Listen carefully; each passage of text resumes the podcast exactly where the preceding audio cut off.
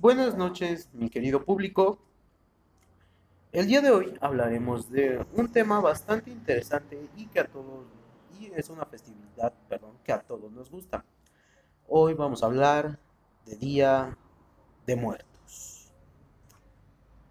Y bueno, si no es poco, yo le voy a les voy a poner una reseña no muy larga, unos 8 minutos más o menos, para que la escuchen y entendamos por qué ponemos la ofrenda y el significado del Día de Muertos. A escuchar. Vamos.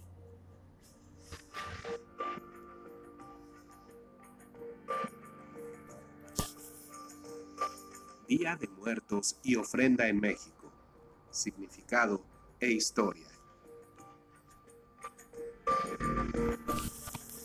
En una época en la que la celebración del Halloween estadounidense pareciera permear muchas de las culturas del mundo, cabe recordar que en nuestro país existen desde hace siglos rituales que año con año se realizan en distintos puntos de México. Desde las actividades en San Andrés Mixquic hasta la celebración de Día de Muertos en Janitzio. Las manifestaciones para recordar a nuestros difuntos son ricas en colores, sabores y aromas. Para los aztecas, el culto a los muertos era en sí mismo una celebración de la vida. Se trataba de tener cerca de nosotros a nuestros seres queridos. Al carecer de las connotaciones morales propias del catolicismo, para nuestros antepasados, el lugar al que iban los difuntos dependía de la forma en que habían muerto. Así, el Tlalocan, paraíso del dios de la lluvia, lo habitaban aquellos cuyo deceso se relacionaba de algún modo con el agua ahogados o por enfermedades como gota e hidropesía, niños sacrificados a Tlaloc o muertos por un rayo durante una tormenta. El Omeyocan, paraíso del sol, era el destino de quienes morían en combate, prisioneros que eran sacrificados y mujeres al dar a luz. Al Chichihuacuauco iban los niños, y se trataba de un paraíso en el que existía un árbol de cuyas ramas brotaba leche. Para todos aquellos que perecían de muerte natural estaba el Mictlán, pero llegar ahí no era sencillo, y para ello necesitaban la ayuda de un perrito que los guiara para cruzar el río que los separaba de la tierra de los Antes de que sigamos, ese perrito, si no estoy mal, es un Xoloscuincle que se cree, o se creía, no sé si todavía se sigue creyendo, que guiaba es un perro que guía a los muertos en su destino, pues como a tipo paraíso o al mundo de los muertos. Así que podemos continuar. Muertos, región del frío, que en el mundo nahua se ubicaba en el norte. De la época prehispánica proviene la costumbre de realizar ofrendas que incluían objetos del agrado del difunto y habían sido utilizados por él, como vasijas, caracoles o adornos de obsidiana. Eran comunes también los tzompantli, hileras de cráneos ensartados mediante perforaciones en los parietales.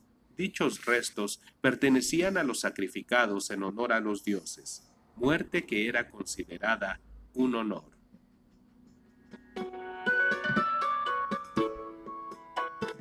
Con la llegada de los españoles, el festejo a los muertos en México se comenzó a realizar los días primero y 2 de noviembre, como resultado de las costumbres católicas de esas fechas en que se solía rezar misas, oraciones y responsorios por las almas de los fieles difuntos. También se acostumbraba a visitar el camposanto con flores, veladoras y comida que se consumía en compañía de las almas de los seres queridos. Al transcurrir los siglos, el carácter ritual y solemne del culto a los muertos fue adquiriendo un tono festivo e incluso burlesco, en el que se agregaron elementos como las calaveritas de azúcar, el papel picado, pan de muerto, diversos dulces típicos e incluso la costumbre de escribir ingeniosos versos alusivos a la muerte de personajes conocidos que aún viven. Las otras calaveritas, las literarias. La costumbre inicial de pedir calaverita, que desde hace varias generaciones hacían los niños, poco tenía que ver con el trick or treat de los estadounidenses. Anteriormente, se acostumbraba a rezar previo a la entrega de fruta o pan de muerto. Era en ese momento que se compartían los elementos de la ofrenda. Hablando de las ofrendas de muertos, los componentes más representativos de estas son los siguientes. Mantel blanco, como símbolo de la pureza y alegría. Agua, para que los difuntos sacien su sed. También se suele preparar aguas de sabores. Cirios y veladoras, para que las almas de los muertos puedan encontrar su destino. Al colocarlas en cruz se representa también los cuatro puntos cardinales, de modo que se entrelazan la tradición católica y la prehispánica. Papel picado, colorido trabajo artesanal que simboliza el viento y añade un ambiente festivo a la ofrenda. Comida, los platillos que le gustaban al difunto. Suele ser comida típica mexicana como arroz, mole, tamales o frijoles. Calaveritas de azúcar, réplicas de cráneos humanos, comúnmente decoradas con varios colores y un papel con el nombre del ser querido. También se pueden hacer de amaranto y chocolate. Pan de muerto, preparado especialmente para esta temporada, tiene forma redonda. El pan de muerto, o si no, conocido de otra forma también como hojaldra. Redonda y es decorado con masa en forma de huesos. Existen varios tipos según la región. Copal e incienso. El aroma guía a las almas hacia la ofrenda. Este humo, producto de quemar resinas vegetales, llena el espacio entre la tierra y el cielo. Dulces típicos, como el de calabaza, camote y guayaba. También se colocan alegrías. Bebidas alcohólicas, como el tequila, pulque, mezcal y cigarros, solo para las ofrendas de adultos. Sal, es un elemento de purificación y ayuda a que el cuerpo no se corrompa en su viaje. Flor de cempasúchil. Su nombre viene del náhuatl y significa flor de 400 pétalos. Su color amarillo representa al sol, que guía el alma del difunto. Los pétalos también son utilizados para decorar y formar un camino hacia el altar. Por último, hay que resaltar que desde el 7 de noviembre del 2003, la UNESCO distinguió a la festividad de Día de Muertos como obra maestra del patrimonio oral e intangible de la humanidad, considerando en el documento de declaratoria que esta festividad es una de las representaciones más relevantes del patrimonio vivo de México y del mundo y una de las expresiones culturales más antiguas y de mayor fuerza entre los grupos indígenas del país. La UNESCO además menciona que ese encuentro anual entre las personas que lo celebran y sus antepasados desempeña una función social que recuerda el lugar del individuo en el seno del grupo y contribuye a la afirmación de la identidad. Sobre la tradición, la UNESCO también establece que su dimensión estética y cultural debe preservarse del creciente número de expresiones no indígenas y de carácter comercial que tienden a afectar su contenido inmaterial. La conmemoración del Día de Muertos es apenas una muestra de la enorme riqueza cultural de México, misma que abreva de nuestro carácter mestizo, identidad de la que podemos estar muy orgullosos. Bueno, como hemos escuchado, el Día de Muertos es una festividad bastante interesante. Somos, rico en somos ricos en cultura. Gustó mucho porque, o sea, nos está enseñando el sentido de que podemos entender por qué se hace esto. Así que bueno, continuemos con un tema musical, el thriller de Michael Jackson.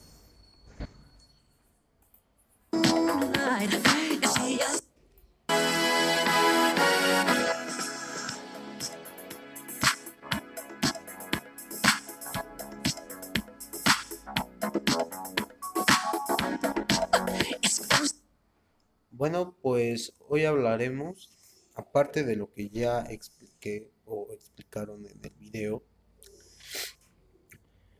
Hoy vamos a hablar de cómo se celebra el Día de Muertos en países latinoamericanos.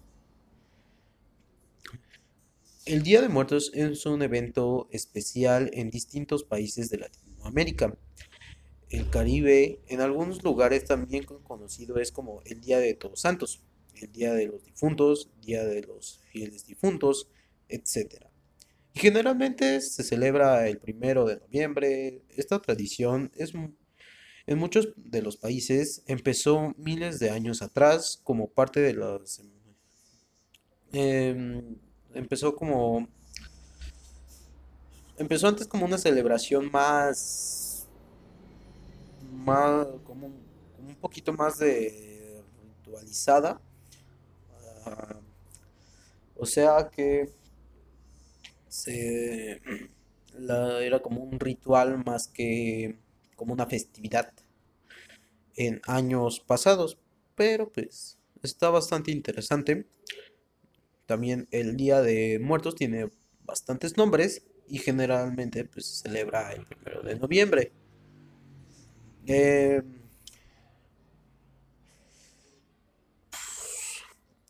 las comunidades indígenas realizaban a sus ancestros y dioses pues sacrificios o alguna otra cosa. Después de que llegaron los españoles o invadieron México, que bueno, ahí sí ya fue que la iglesia de la iglesia católica denominada festividad de todos los santos la denominó la festividad de todos los santos. Obvio, como no. Mm, o sea, pues sí, está, bien, pero como, di, como lo dijo, como escuchamos en la reseña, nuestra festividad no se compara con la de Estados Unidos, no se compara en nada, porque, o sea, nosotros sí hacemos como tal la ofrenda. Ellos, en vez de, o sea, nosotros sí vamos por calaverita pero no solo hacemos la, lo de vamos por lo que calaverita, calaverita por favor, no, sino también decoramos la ofrenda, que eso es algo muy bueno porque, o sea, a quien no le gusta ver en una festividad bastantes colores. Y como sabemos, a los en la ofrenda hay que poner frutas, flores de eh, comida que le gustaba a difuntos, Sí, eh, algunos les ponían alcohol. Eh, bueno, sí, en algunas ofrendas ponen alcohol, pero a las personas que le gustaba, solamente a las grandes, a las ofrendas que eran de edad mayor o de edad adulta. Y bueno, esa fue la explicación o información del Día de Muertos en América pero antes de que siga con unos temas musicales, vamos a oír algo interesante que dice que durante los últimos 3.000 años, en la época de los indígenas de Mesoamérica, tales como los aztecas, mayas, purepechas, náhuatl y totonacas, actualmente las personas realizan altares en sus casas con las fotos de sus antepasados y ofrendas, comidas y objetos favoritos del difunto, velas, flores, pan, etc. También visitan en los, en los cementerios donde adornaron las tumbas con ofrendas, papeles de colores y las flores tradicionales del nombre. O sea, la verdad está muy interesante porque, o sea, dice que aquí los aztecas, mayas, purepechas, náhuatls y toltecas y totonacas, perdón, dice que sus que ahora hacen en sus casas los de esas de las regiones donde estuvieron esas culturas dice que hacen altares en sus casas o sea es muy interesante un altar en tu casita con la foto de tu antepasado bastante bastante curioso o bueno, a mi parecer, no sé cómo les parezca. Y también en Guatemala dice que en este día es especial para recordar a los seres queridos que han fallecido. Las familias van a los cementerios y llevan flores, velas, comida, etc. Entre las tradiciones más conocidas se encuentran la preparación del fiambre. No sé qué sea eso. Que es una comida fría tradicional. Y la decoración de tumbas y altares. También le ponen, al parecer también le ponen flor de muerto. Bastante, bastante interesante. Bueno, pues yo creo que más o menos ahora sí vamos a poner unos temas musicales. a ver, espérame. Listo.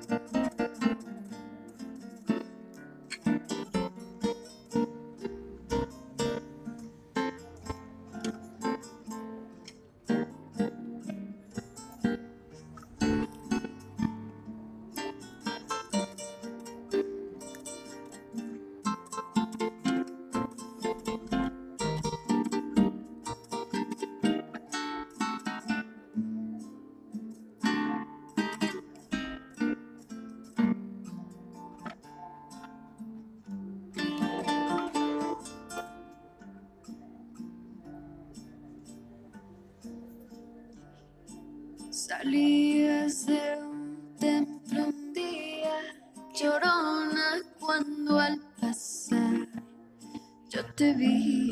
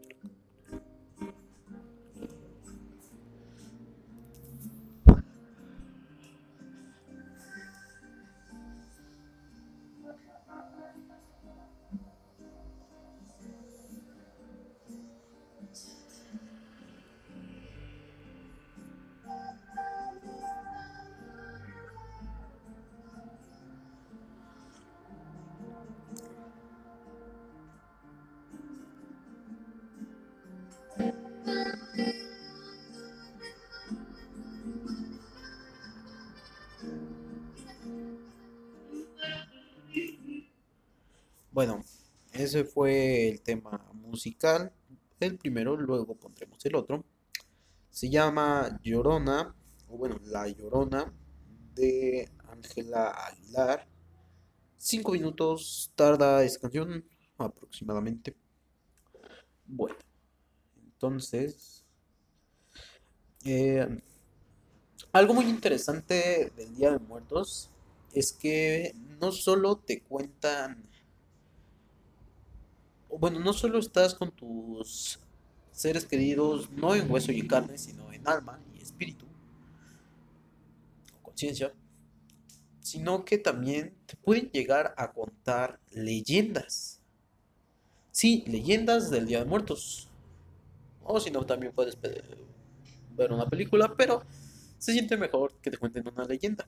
Por ejemplo, la del Charro Negro, la de la Llorona, que esas, esas son dos muy conocidas, aunque hay diferentes adaptaciones. Hay unas que son más sangrientas, hay unas que son más, más tristes. Bueno, que deberían ser más de terror, yo digo, no juzgo. Pero bueno, el Día de Muertos es bastante interesante porque te, te pueden contar leyendas de terror que, bueno, alguna que otra no te puede dejar dormir, sino también la del Nahual, es así, está padre. Por ejemplo, aquí en Tlaxcala eh, es, bueno, dicen que es lugar donde viven brujas, nahuales, cosas así, ¿no? Bueno, entonces vamos a escuchar un video de unos dos o tres minutos de leyendas de México. Eh, así que podemos empezar con una que otra leyenda. Por ejemplo, vamos a escuchar esta. Espérenme, espérenme tantito, espérenme tantito.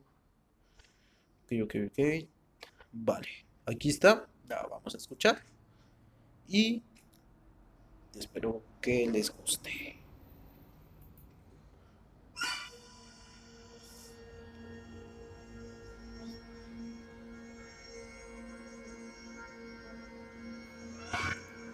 Bueno, perdón, aquí. No, esta no es. Perdón. Perdónenme, perdónenme. Ahorita la pongo. Solo espérenme tantito. Y ahora vamos ahí. Ok, espérenme, espérenme, espérenme. Bueno, por lo mientras, em, también, como muchos saben, eh, las leyendas hay gran variedad. Yo no, yo conozco algunas. No, bueno, conozco esas tres, que bueno, son las que más he oído.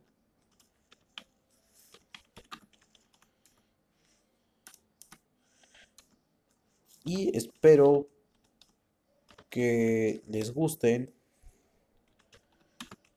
porque pues a mí me gusta. Y yo creo que también alguna que otra leyenda no le va a gustar a un niño. Por ejemplo, no sé, podemos escuchar esta. Bueno, vamos a escuchar esta que dice cuatro leyendas del Día de Muertos desde el Panteón. Ok. O podemos escuchar leyendas. ok. Vamos a escuchar este. Espero que les guste. Espero que no tarde mucho. Esperen tantito.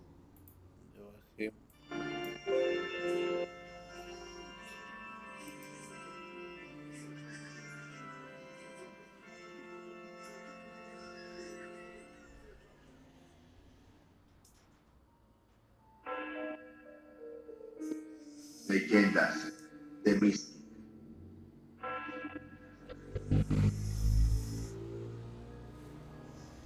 Uno de los lugares más visitados en el Día de Muertos es Mystic. Es uno de los pueblos originarios de la alcaldía Clau en la Ciudad de México.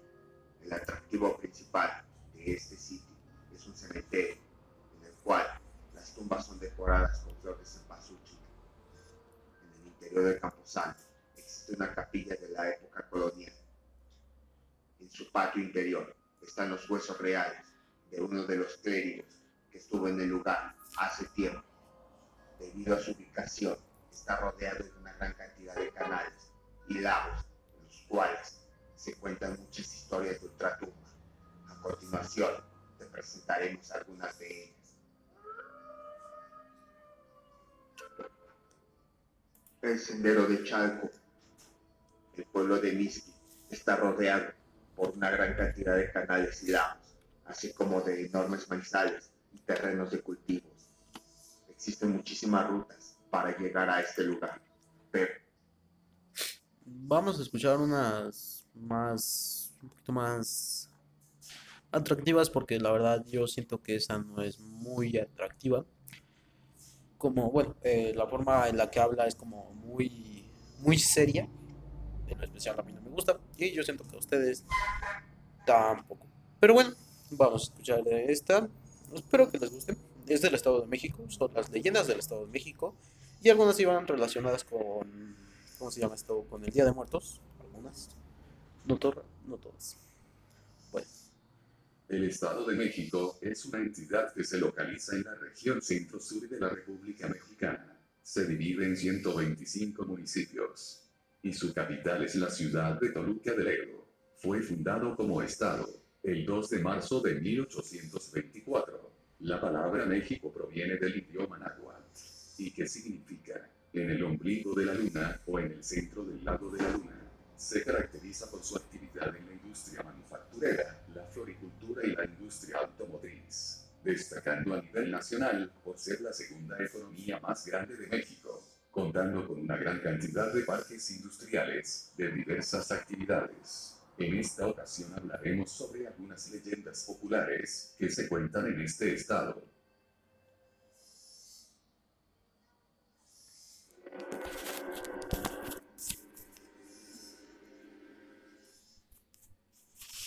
La leyenda del tesoro de la peña del Valle de Bravo. Desde hace mucho tiempo se ha contado de generación en generación, y todas las personas que la han escuchado la han creído al pie de la letra, que en la peña del Valle de Bravo en el Estado de México hay enterrado un valiosísimo tesoro. Se cuenta que durante la lucha de la independencia de México, los insurgentes perseguían sin descanso a los españoles que por lo general eran dueños de cuantiosas fortunas, extendidos latifundios y ricas minas de oro y plata en completa bonanza. Cuenta la leyenda que en el Valle de Bravo, poseedores de una gran extensión de tierra, había unos españoles sumamente ricos y que temiendo ser presa de los terribles guerrilleros, determinaron separarse de la Nueva España para encaminarse a su patria. Pero antes de hacerlo enterraron una cuantiosa fortuna en la Peña del Valle. Consumada la independencia por el gran libertador Agustín de Iturbide y cuando el país comenzó a vivir de forma independiente de la corona española, aquellos españoles que habían dejado sepultada la enorme fortuna en la Peña del Valle enviaron a dos personas de su confianza a México para que dirigiéndose a la población del Valle de Bravo buscaran en la peña aquel tesoro, y para que con mucha facilidad dieran con el tesoro, les dijeron que encontrarían como señal un enorme clavo. Aquellos españoles llegaron a México y ya en el pueblo del Valle buscaron con todo deseo y gran tenacidad la fortuna oculta en la peña, pero nunca la encontraron porque jamás dieron con el enorme clavo que les habían dado como señal por lo que hasta hoy se dice que permanece oculto aquel tesoro de la avaricia de los hombres. El lugar exacto de la peña se encuentra ubicada en una península de la presa Valle de Bravo.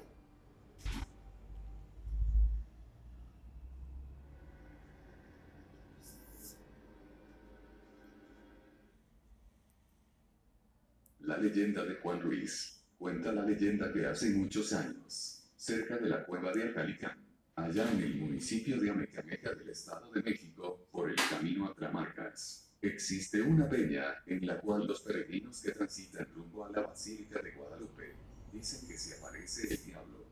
Cuentan los vecinos que hasta allá llegó un día Juan Ruiz, un hombre muy pobre, conocido por intentar invocar al demonio cada vez que se emborrachaba y en una de esas ocasiones se le presentó. Juan aprovechó el momento y firmaron un contrato con su propia sangre. Después de lo acontecido, Juan recibió en su casa la visita de un hombre muy elegante y misterioso, quien le entregó muchísimos costales de dinero. Desde ese momento Juan se hizo muy rico. Con el paso del tiempo, su actitud era extraña, actuaba con mucho miedo y siempre estaba nervioso. Sus familiares le preguntaron qué era lo que le sucedía. Tras la presión de sus parientes, les contó que había vendido su alma a Satanás, pero lo más alarmante era que incluyó en aquel contrato a otros miembros de su familia. Tiempo después, muerto de miedo, Juan Ruiz huyó al bosque. Familiares y vecinos fueron en su búsqueda, armados de ceras, palmas y agua bendita, que consideraban eficaces contra Satanás. Casi le dieron alcance, pero una nube negra se apareció en el camino y cuando se despejó, él ya iba muy lejos. Siguieron sus huellas y descubrieron que junto a sus pisadas había también las de un macho cabrío. En su fuga, Juan había dejado uno de sus guaraches que sus familiares reconocieron. Cuando llegaron a la peña, junto a la entrada de la cueva encontraron el otro guarache del ambicioso hombre y vieron que las pisadas del macho cabrío también estaban ahí. Sobre la peña en la entrada de la cueva había un letrero escrito con sangre que decía, aquí en esta cueva se. Al ver esto, temerosos los familiares de Juan, regresaron al municipio de Amecameca donde vivían, pues sabían que no podrían contra el diablo, que se había llevado a Juan. Con el paso del tiempo, la familia de Juan Ruiz volvió a quedar muy pobre. Un día, en el río de la Verdura, a la altura de la calle Chicotenca, entre las calles de Silvestre López y Cruz Verde, el puente se cayó mientras pasaban por ahí varios niños. De manera inexplicable, la fuerza del río se llevó únicamente a los dos niños de Juan. Nunca volvieron a verlos. La esposa de Juan murió de tristeza, pobreza y desolación. Y de igual manera, muchos de sus descendientes fallecieron en forma trágica.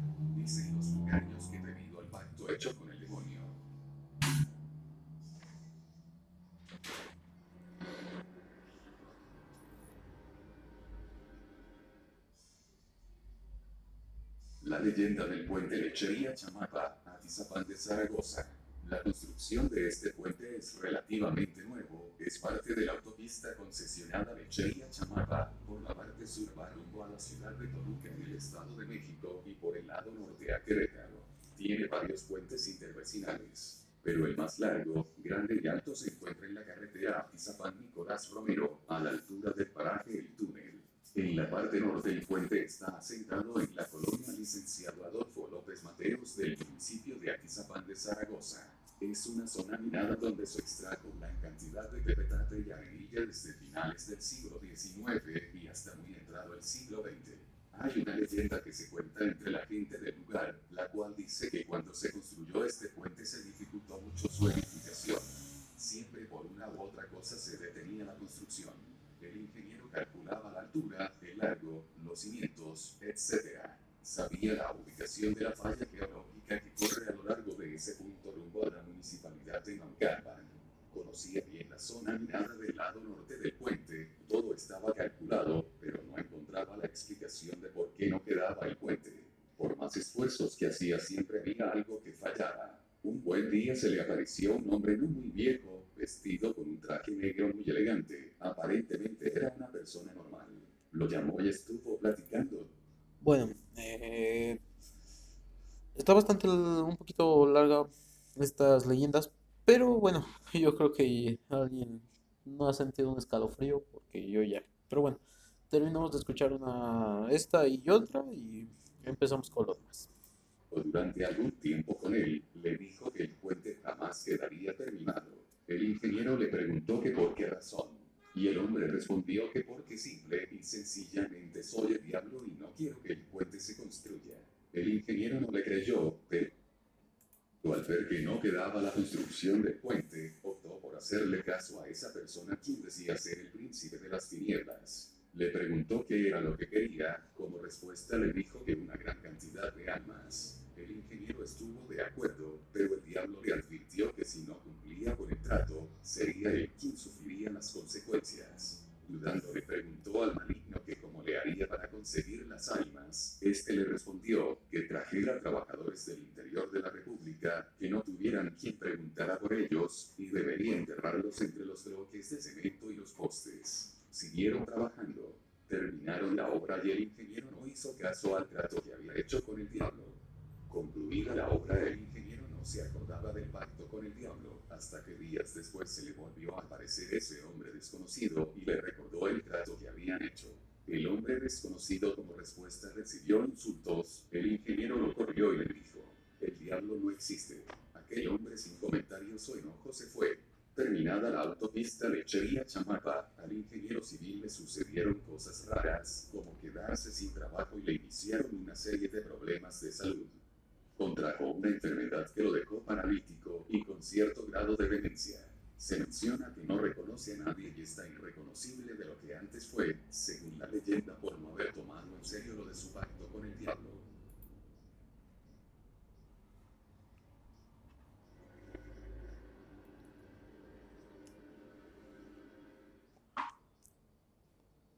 La leyenda del sacerdote de los difuntos. El padre Anselmo Martínez, muy conocido por la gente de Tlalnepantla, en el Estado de México, pues en sus últimos años de vida pidió a la congregación el poder vivirlos en México. Quedó encantado de su gente y quería terminar su vida pudiendo ayudar a la mayoría de fieles mexicanos. Así es como pasó sus últimos 10 años de vida, visitando enfermos y ayudando a personas desamparadas. Hasta el último día de su vida, se preocupó por cumplir con sus obligaciones, repartiendo las despensas y dinero a los necesitados. El padre Anselmo se dio a querer no solo por los habitantes del lugar, sino que mucha gente empezó a visitarlo pues su fama crecía mucho. Una noche, a la edad de 84 años, el padre Anselmo dejó el mundo de los vivos. A su sepulcro, como era de esperarse, asistió muchísima gente de distintas partes, incluso aquellos que no formaban parte activa de la iglesia para darle el último adiós. Sus compañeros le prepararon su despedida grande. La tristeza en el ambiente era generalizada y casi tangible. El cuerpo del padre Anselmo fue colocado cuidadosamente en el centro de la iglesia, al pie del altar para que los feligreses rindieran un último homenaje a tan buen. Lo llevaron al Panteón Jardines del Recuerdo en Tlalnepantla. Los tureros, asombrados por la magnitud de gente que llegó al entierro, pensaron que era un político o algún famoso, pues no habían visto tanta gente en el panteón. Fue hasta que develaron la placa que se dieron cuenta de quién era aquel hombre que decía, descansa en paz, padre Anselmo Martínez, un gran hombre piadoso y bondadoso. Dios ahora está en tu compañía.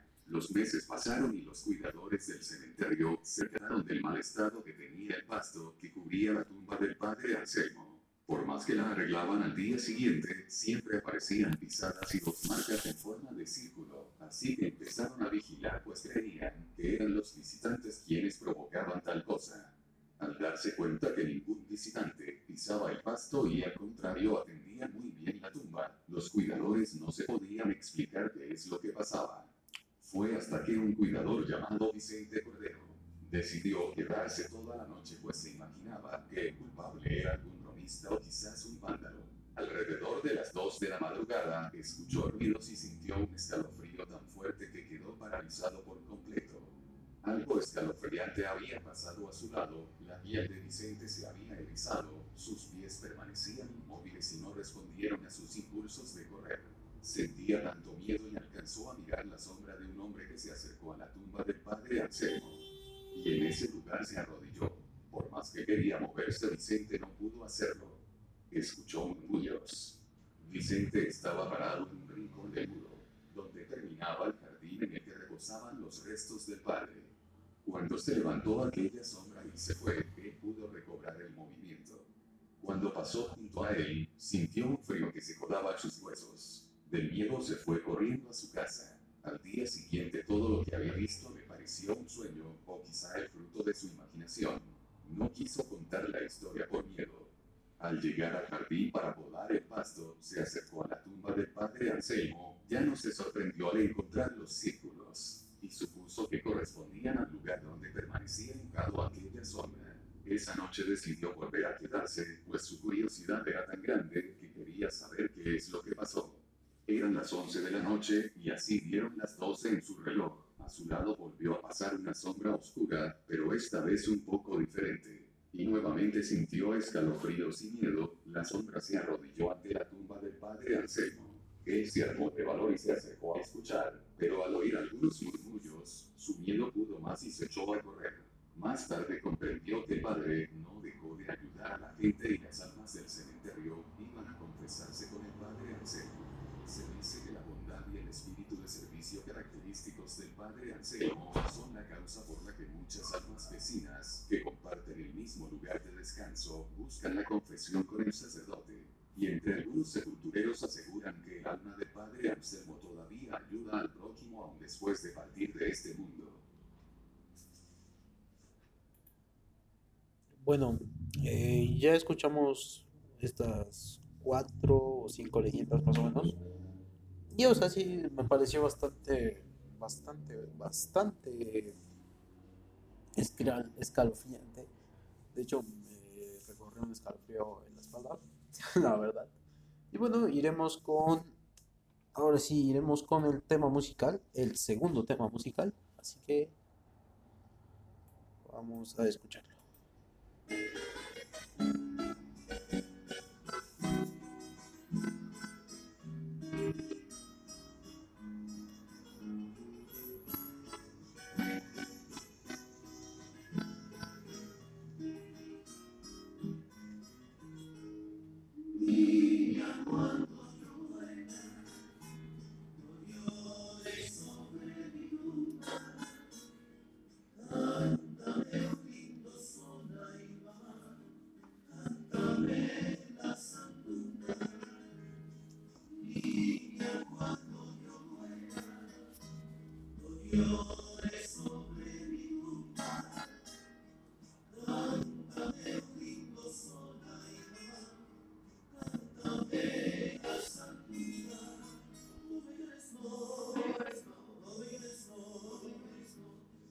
forgive.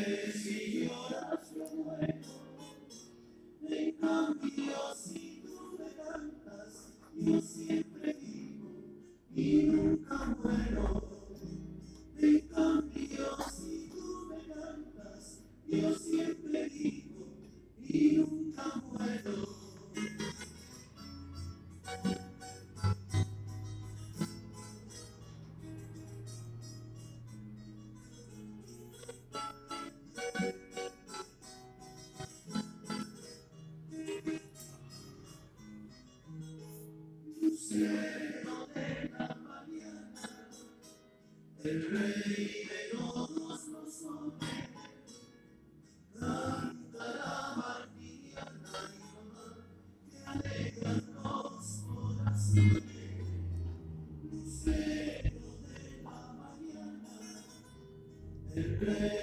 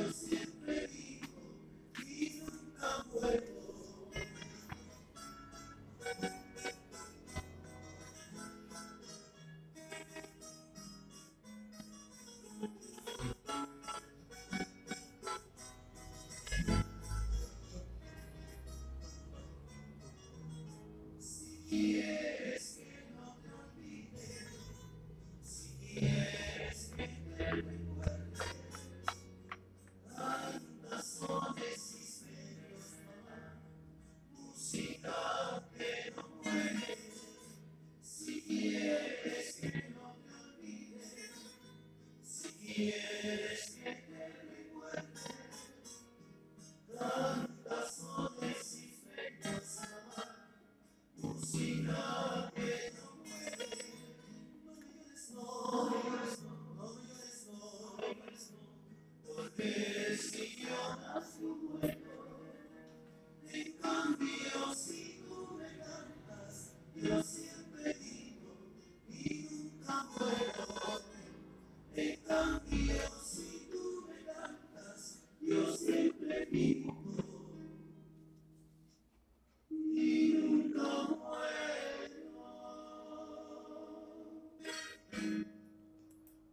Esta canción se llama La Martiniana. Es de Andrés Ernestrosa. Bastante bonita, bastante bonita. Y bueno, pues esto sería lo que ya hemos visto. Pero hay algo que a mí me gusta mucho y que ahorita como que sobre en unos 10 minutos o 5 vamos a hablar, que son los videojuegos que también estaba planeando hablar de ellos. Pero bueno, también vamos a hablar algo muy importante de la celebración del Día de Muertos. Sabemos que se celebran dos días, eso es muy importante, se celebran dos días y el segundo tercer día, más o menos, se quita la ofrenda, ¿ok? También podemos ir a la tumba de, de nuestro antepasado y ahí podemos dejarle alguna que otra comida o decorarla bien o ponerle flor, agua, leerles un Padre Nuestro. Eh, los que sean de aquí, de Santa Justina de Catepec, me imagino que fueron al panteón el octubre, el, no sé, 28 más o menos, para pues irle a dejar algo a sus antepasados, a dejarles una, algo, no sé, una, unos adornitos. Entonces, bueno, eso sería mm, lo que eh, hacen el Día de Muertos ta- en distintas partes, eh, ah, bueno, en Latinoamérica. Un tema bastante, bastante interesante desde mi punto de vista. Y lo más interesante es que mm, es como una convivencia, no solo con tus seres queridos, sino también con tu familia, con tus amigos o con alguna otra persona, pero más es tu familia. Bueno, eh, me imagino que ustedes también celebrarán así sus, pues sí, el Día de Muertos, o cómo lo celebran. Eso me gustaría saber, la verdad. Eh, también, mm, ¿qué les ponen de comida o alguna otra cosa? Pero bueno, eso ya va a ser de otro. Y bueno, yo quería hablar de este tema, los videojuegos, porque en algunas ocasiones, o bueno, no, no, no en algunas, sino en ocasiones de festividades, hacen, como tal lo preparan al tipo de festividad. Pueden dejar un mes o, dos, o, o bueno, lo que dure la festividad. Y es algo muy interesante porque, o sea, lo hacen, lo, no, no lo tratan, sino lo tienen que hacer que luzca como el Día de Muertos. Entonces, la verdad es bastante interesante eso, bastante interesante desde mi punto de vista. Pero bueno, ahí sería cosa de cada quien. Y por ejemplo, eh, el Día de Muertos es bastante, bastante informativo porque no solo te enseña que, eh, bueno, en el, en- el resumen o significado de por qué ponemos la ofrenda y por qué se celebra el Día de Muertos, mm, nos explica que nosotros ponemos esto para que simbolice algo al, al muertito o al difunto, como le quieran llamar. Así que pues bastante informativo desde mi punto de vista y me imagino que también desde el suyo. Y o sea, es lo bonito de tener esta festividad, aunque en distintas partes se celebra distinto, en distintas partes del mundo, perdón, se celebra de distinta forma, pero yo siento que nuestra festividad es como la mejor porque, o sea, tiene variedad de muchas cosas.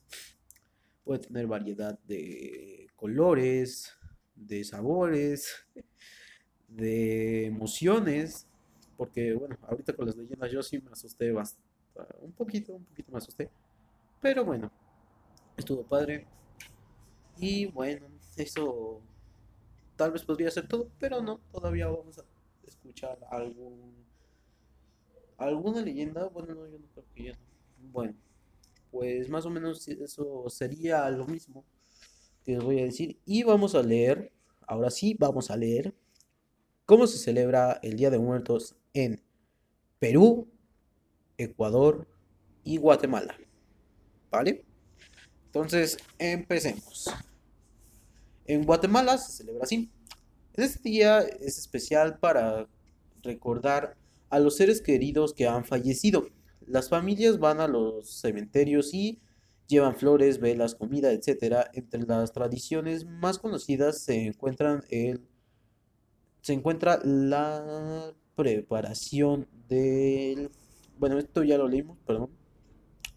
Es el friam fiambre, perdón, que es una comida fría, ahí dice, tradicional de Guatemala en ese día, que dice, es una decoración de las tumbas y altares con la flor de muerto, que es una flor muy popular en la de colorado, ah, de color amarillo, perdón, perdón, perdón. También algo único en Guatemala es la elaboración de cometas. Órales, allá hacen cometas, elaboran cometas, o papalotes, o barriletes, no sé qué son barriletes. Se puede encontrar más información sobre la celebración de este día en nuestro artículo de Revolution English. No creo que vayamos a leer, pero o sea, bastante, bastante informativo, porque o sea, nos está diciendo que ahí en vez de poner, sí decoran la tumba y todo, pero no es como nosotros que ponemos su- la florecita, de ahí el papel cortado, bueno, con sus figuritas, o las calaveritas, o bueno, eso, la comida, o la flor, o la decoración, como le quieran llamar, los colores, sino que allá también ponen eso, pero la le ponen lo que es un papalote para que, yo me imagino para que se vea chido así, vas con tu papalote volando sobre el día de muertos, el día de muertos y yo creo que sí queda chido. Bueno, de ahí seguimos con Perú. Dice que en la época pre, pre-inca e inca, los, los pobladores momificaban a sus muertos y los enterraban en bóvedas. Chupas, en noviembre se realizaba el Ayamarca Rami o celebración a los antepasados. Con la llegada de los españoles a Perú, esta costumbre se adaptó y actualmente el primero de noviembre es un día feriado en este país. Las personas realizan, realizan visitas al cementerio llevando flores, velas y artículos que les gustaban en vida a los difuntos. Asimismo, llevan comida y bebidas para compartir como la con la familia, perdón, y amigos e incluso los agasan, agasan, agasagan, perdón, conjuntos musicales. Mm, Pongámosle que cantar, que cantaban composiciones musicales y, o sea, por lo que estoy viendo, hay, eh, no es como un mariachi, pero se asemeja mucho a un mariachi, porque, o sea, sí se ve que tiene su sombrerito y sus tamborcitos, pero tiene como que su chaleco que representa así que tú eres peruano, porque, o sea, luego tienen unos chalequitos, no sé cómo se llamen, pero están, están bastante curiosos y es, es como un mariachi, nada más que este en vez de usar traje de charro, eh, este usa sus chalequitos, un pantalón negro, una camisa blanca y un gorro negro decorado como con una cita y florecitas más o menos. Y bueno, en México no es así. Y dice que en Ecuador la celebración empieza el 2 de noviembre, bueno, cuando termina aquí en México, y de igual manera que en los países altiplánicos, perdón, es una mezcla de celebración prehispánica y de la Iglesia Católica. Visitan a sus familiares difuntos en, la, en los cementerios y llevan alimentos para compartir a la familia y comunidad. Lo que es único en Ecuador es la preparación de la colada, colada morada. Mm, imagino que es como este juguito. Que es una de las tradiciones gastronómicas de Ecuador. Esta de, derivada, esta bebida, perdón, está preparada a base de maíz morado, piña, cáscara de piña, naranja, clavo de clavo de olor, clavo de olor, canela, entre otros ingredientes. Esto va acompañado de las aguas de pan,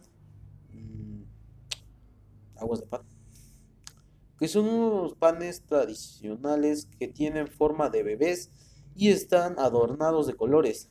Oh, sí, cierto. Sí, es como un bebé. Yo, yo le vi más como cuando la rosca, cuando te toca el muñequito y hace cuenta está así. Y así yo lo vi, así yo me di cuenta que es. Pero, o sea, bastante hermoso porque, o sea, tiene rojito, el pan está como dorado, brilla más o menos. Eh, el agua se ve como agua de horchata, pero, o sea, tiene bastante. Se ve, no, bueno, es que ahorita me recordó mucho al jugo de betabel, porque, o sea, tiene ese, ese color del betabel cuando te lo hacen, el jugo.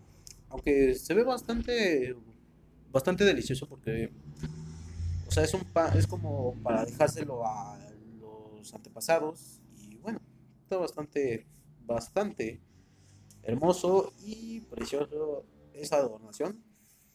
Pero bueno, así que nos vamos a ir despidiendo y voy a poner el tema. Ya casi nos vamos a despedir, perdón.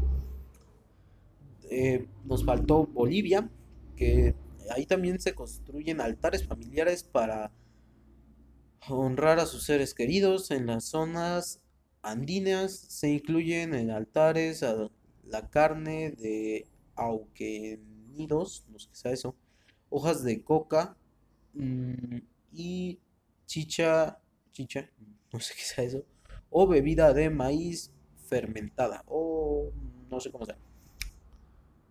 Eh, pero, o sea, pues también, o sea, muy interesante porque, o sea, también en los países de América Latino, o bueno, en el sur, pues, se celebra bastante bien el Día de Muertos. Me gusta. Y bueno, pues ahora sí, nos vamos a ir despidiendo con este tema musical.